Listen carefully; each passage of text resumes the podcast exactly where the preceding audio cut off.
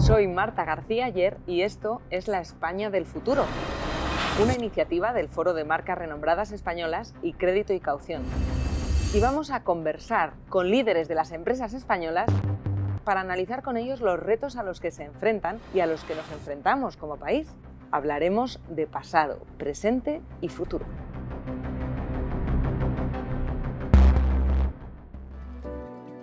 Estamos con Aner Garmendia, director general de Gamaster.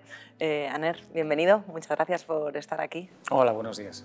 Seguro que, que mucha gente pese a que Egamaster es una referencia mundial en su sector, que está presente en más de 150 países, no es una marca muy conocida por el gran público. A lo mejor tenemos que empezar por ahí. Lógicamente, somos una compañía industrial, no somos una compañía de consumo y fabricamos herramientas de mano para el segmento premium y nuestros clientes son aquellas industrias como pueden ser la industria del petróleo y del gas, la minería, el sector aeroespacial, el sector energético. Esos son el tipo de industrias a los que estamos orientados. Y Aner, desde que tu padre fundó la empresa en los años 70 hasta ahora, ¿ha cambiado mucho a lo que os dedicáis? Bueno, ha cambiado mucho el mundo, ha cambiado mucho nuestra empresa, ha cambiado una barbaridad. La propia España ha cambiado. Cuando mi padre crea el Grupo EGA a principios de los 70, España todavía vivía en autarquía, era un país prácticamente cerrado al comercio y a la, y a la inversión extranjera. Entonces, él hizo una cosa bastante curiosa para la época, incluso yo diría que hoy en día. Normalmente las empresas nacen locales, si les va bien se convierten en regionales, si les va muy bien pasan a nivel nacional y ya si eso se plantean ir al, exterior. ¿no?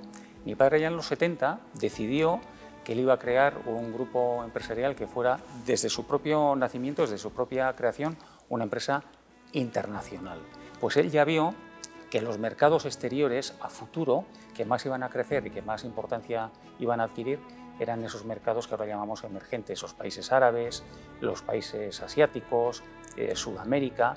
Entonces él ya en los años 70 viajaba a la India, viajaba a Brasil, eh, viajaba a Japón, que era el país emergente entonces, ya tuvo la visión de que iban a ser mercados muy importantes. ¿Tú como niño qué recuerdas de aquello? Porque tener un padre que viajaba a Japón, a la India y a... Pues mira, yo recuerdo, una de las anécdotas es que en uno de sus viajes a Japón, sería el año 74-75, nos vino con una televisión de Hitachi que era color, la primera televisión a color que tuvimos en, en casa. Y eh, claro, los viajes entonces eran mucho más complicados que los de ahora, ¿no? Ahora llevas el teléfono móvil, el WhatsApp, estás permanentemente conectado. Entonces, cuando uno se iba de viaje, las conexiones prácticamente no existían. Llamar por teléfono era, era carísimo, aquellas conferencias telefónicas. Por lo tanto, cuando uno salía, pues salía para mucho tiempo y pasaba mucho tiempo fuera con poca, con poca conexión. ¿no? Pero yo creo que esos fueron los años que al resto de la familia nos inocularon eh, ese gusto por lo, por lo, internacional y por lo global. ¿Qué parte de la formación que has recibido crees que es más importante para luego ponerse al frente de una empresa familiar? Yo creo que lo más importante en cualquier empresa, incluso en una empresa industrial como la nuestra, que aparentemente puede requerir mucho conocimiento técnico, lo más importante en cualquier negocio son las personas. Las personas, tanto las personas que van a colaborar contigo, tu equipo de trabajo, como tus proveedores, tus clientes. Si estás en un negocio internacional, tienes que saber relacionarte con las personas, saber decodificar lo que te están diciendo, porque puedes, puedes tener mucha capacidad en un idioma determinado, pero el conocimiento idiomático no es suficiente. Tienes que saber captar lo que se dice, lo que no se dice, cómo se dice, comunicar sin causar ofensa y para eso hace falta una sensibilidad especial. Por eso eh, creo que es conveniente para todos los chavales, en la medida en la que, en la que puedan hacerlo, optar por el programa Erasmus o por poder trabajar en el extranjero salir fuera para adquirir esa sensibilidad y para, para poder aprender a relacionarte con gente de distintas culturas, lo cual en, en, un negocio internacional pues va a ser indispensable. La sede de la empresa la tenéis en Vitoria, entiendo que es ahí donde os habéis criado todos. ¿Es el hecho de estar en, en Vitoria una desventaja con respecto a las empresas que están en, capitales más grandes? O, no, no en, el mundo industrial yo creo que eso no tiene, no tiene ningún peso. Es más, el, estar en una ciudad, digamos, pequeña, yo creo que nos aporta arraigo, una identidad un poco especial o, distinta que también atrae a los eh, proveedores que, que, tenemos fuera y no, desde luego no, no diría que ha supuesto eh, ningún inconveniente en absoluto. Para una empresa industrial, Lo realmente importante es poder eh, desarrollar un producto, un servicio o una solución que sea diferenciada de lo que existe en el mercado y poder ser capaz de competir internacionalmente. Yo diría que la clave es esa, la, diferenciación. ¿Y cuál ha sido la evolución de los productos diferenciados que tenéis en EGA con respecto a aquellos años 70 hasta ahora? Imagino que ha habido varios hitos, varios momentos claves. la internacionalización es, por una parte, complicada, porque lógicamente son entornos muy, muy hostiles, son entornos eh, difíciles en los que operar, pero al mismo tiempo la internacionalización es una escuela muy buena para adquirir competitividad. ¿Por qué? Porque las empresas somos como las especies animales.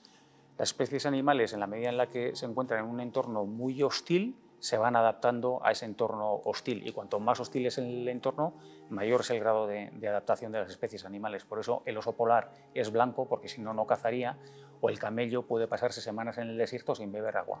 ¿Y puede entonces el empresario vasco? Bueno, el, el empresario vasco o el empresario de cualquier parte del mundo, en la medida en la que se sumerja en entornos hostiles, para nosotros un entorno hostil puede ser, por ejemplo, el mercado alemán, que es muy difícil porque en Alemania pues, tenemos gran competencia y los alemanes suelen tener tendencia a comprar marcas suyas, es cuando te sumerges en esos entornos hostiles donde se activan tus mecanismos de evolución, de adaptación y de mejora. Donde tienes que hacer de la necesidad virtud y tienes que activar esos mecanismos para demostrar que eres tan bueno o mejor que, que, las marcas de ese país. Y es una fuente generadora de aprendizaje y de mejora continua que hace que seas competitivo a largo plazo. Además, la internacionalización también te permite tener antenas, radares o sensores colocados por todo el mundo que en tiempo real te van enviando información de qué hace tu competencia, nuevas tecnologías, nuevas tendencias y eso te permite anticiparte a, lo que viene. Y luego, por último, la internacionalización también te permite diversificar riesgos. Si colocas los huevos en muchas cestas, es muy difícil que todas las cestas se te rompan al mismo tiempo. ¿no? Siempre que se compara la economía española y la alemana a nivel de productividad y de competitividad, hay un asunto recurrente que siempre sale, eh, que es el de la escasa apuesta por la formación profesional que hay en España con respecto a Alemania y que eso redunda mucho en su competitividad. Y desde ese punto de vista, el País Vasco es un poco la Alemania española, porque lleva, está mucho más avanzado y mucho más desarrollado la formación profesional. ¿Eso es importante para vosotros a la hora de estar en Vitoria, encontrar talento formado para sí, para, para la industria es fundamental tener una formación profesional bien desarrollada. no creo que lleguemos al nivel alemán, pero sí, sí que creo que tenemos una formación profesional relativamente sólida y, adecuada y ahí podemos captar, eh, digamos, cierto talento para nuestras compañías. En, relación al talento, me gustaría hacer otra reflexión adicional. el talento nosotros lo definimos como la capacidad práctica de conseguir resultados superiores a la media. Para nosotros eso es el talento. Y con el reto demográfico que tenemos hoy en día en, eh, Europa, donde cada vez hay menos chavales y más gente mayor y la sustitución pues es, más, es más complicada, tenemos ahora un activo en España que muchas veces no, no nos damos cuenta o se habla de ello en, términos negativos, que es el activo de la inmigración, sobre todo de aquellos chavales que han venido de otros países y han venido muy jóvenes a España o que han nacido en, España de países inmigrantes, porque esos chavales son españoles, son culturalmente españoles, pero al mismo tiempo tienen también la cultura de su país, incluso dominan el idioma de su país. Y eso para, las empresas que queremos ser internacionales o que somos internacionales es un activo fundamental porque nos permite comunicarnos mucho mejor con, nuestros clientes, con nuestros mercados y es un tesoro que realmente tenemos que cuidar. Al fin y al cabo, en cualquier negocio, la clave es siempre la confianza y poder generar confianza en tu interlocutor depende de manejar esas, esas claves culturales de forma adecuada. Desde luego, para nosotros son un tesoro. ¿Y crees que la sociedad eh, ve ya como riqueza esto que planteas o todavía tenemos mucho que avanzar pues. para plantearnos que, esta riqueza cultural y de diferentes nacionalidades y de inmigrantes y, de segunda y tercera generación no solo es eh, una oportunidad para el país, también para las empresas? Eh, yo creo que está cambiando la visión que tiene la sociedad en general de la inmigración, pero te voy a contar un pequeño secreto. Las, las empresas industriales que estamos orientadas al, al, mundo internacional, para nosotros son un auténtico filón. Tenemos gente de, de Argelia, de Brasil, de Ecuador, de Senegal, de Ucrania, nos gusta contar con, con un equipo realmente eh, diverso. Te voy a decir además otra cosa que otro también secreto, te, va a gustar, otro, otro, otro pequeño secreto. Siendo una empresa industrial, donde normalmente la presencia de la mujer pues, ha, eh, no ha destacado precisamente, el 60% de los directivos que tenemos en la empresa son mujeres y en fábrica también un porcentaje importante de las personas que están trabajando son mujeres. Y esto no lo hacemos por altruismo o por buenismo, sino por mero sentido común. Lo que hacemos es una apuesta por las personas que realmente rindan en su trabajo independientemente de, su origen o de su género. Y siendo una empresa que exporta el 90% de su producción a tantos países, eh, a muchos más de los que exportaba, los que viajaba tu padre en los años 70, eh, es, es, una posición, es un, es un espejo privilegiado para ver los cambios globales que estamos viendo en el panorama internacional.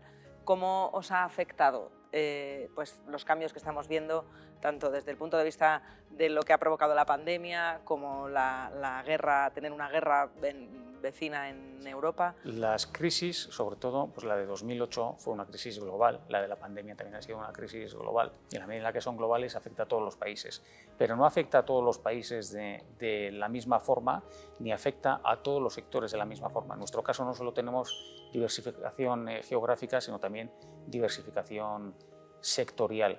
Y esto digamos que de alguna forma nos, equilibra los riesgos y nos inmuniza ante las peores consecuencias de, de, la crisis. Si Medio Oriente va mal porque los precios del petróleo caen, pues a Europa le irá mejor. Y si a Europa le va mal porque los precios del petróleo suben, pues será, será al revés. ¿no? En, en ese sentido creo que tenemos unos estabilizadores naturales que son, que son de ayuda. ¿Y cuáles son los retos que se plantean ahora para las empresas españolas? ¿Cuáles crees que deberían ser las prioridades que articulen la política y también la economía a nivel empresarial? Bueno, las empresas españolas ya hace tiempo se dieron cuenta, eh, la, no sé si la mayoría, pero sí muchas de ellas, que España supone básicamente un 1% del Producto Interior Bruto Mundial. Eso quiere decir que el 99% del negocio está fuera de nuestras, de nuestras fronteras. Y la verdad es que eh, en las últimas crisis la cuota de mercado eh, de exportación que tienen las empresas españolas ha ido creciendo, o sea que eh, esa lección nos la hemos aprendido bien, hemos ganado competitividad y hemos ido arañando cuota de mercado a, a otros países. ¿Qué retos tenemos por delante? Seguir innovando, seguir buscando elementos diferenciadores. Hay industrias o sectores donde España lo ha hecho muy bien, a pesar de que en el mundo tal vez no seamos tan conocidos, en trenes de alta velocidad, en infraestructuras, en energías renovables, tanto eólica como solar, en, en todos esos ámbitos, España es un, es un país puntero y que nos vamos ganando ese reconocimiento a nivel internacional. ¿Y qué papel juegan las empresas familiares en el engranaje de la economía española? ¿Cuáles son esos retos específicos para las empresas familiares? Mira, las empresas familiares creo que tenemos un activo muy importante, una ventaja muy importante en relación a las multinacionales y es que las multinacionales suelen estar muy preocupadas por los resultados del trimestre, por los resultados del año, porque suelen ser empresas cotizadas. hay, mucha presión en el corto plazo. En cambio, las empresas familiares ofrecemos un marco de interlocución estable y duradero en el tiempo.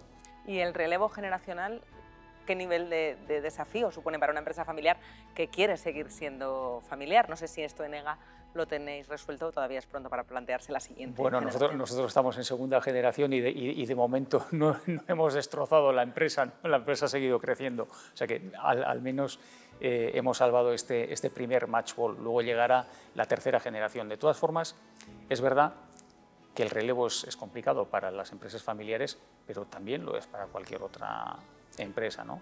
Entonces hay que, hay que ir preparando y educando bien a las nuevas generaciones que vivan eh, lo que es la, la, cultura de la empresa, el negocio internacional, inocularles ese, ese gen por lo global desde pequeños y luego, si ellos quieren, efectivamente, pues que, que, puedan dar continuidad a la empresa familiar. Y si no quieren, pues habrá que buscar, lógicamente, otras fórmulas.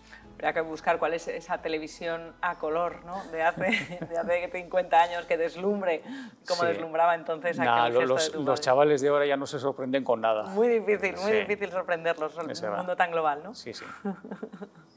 bueno, muchísimas gracias, Aner, por este rato. Nada, un placer pues ha sido, charlar contigo. Ha sido un placer. Muchas gracias.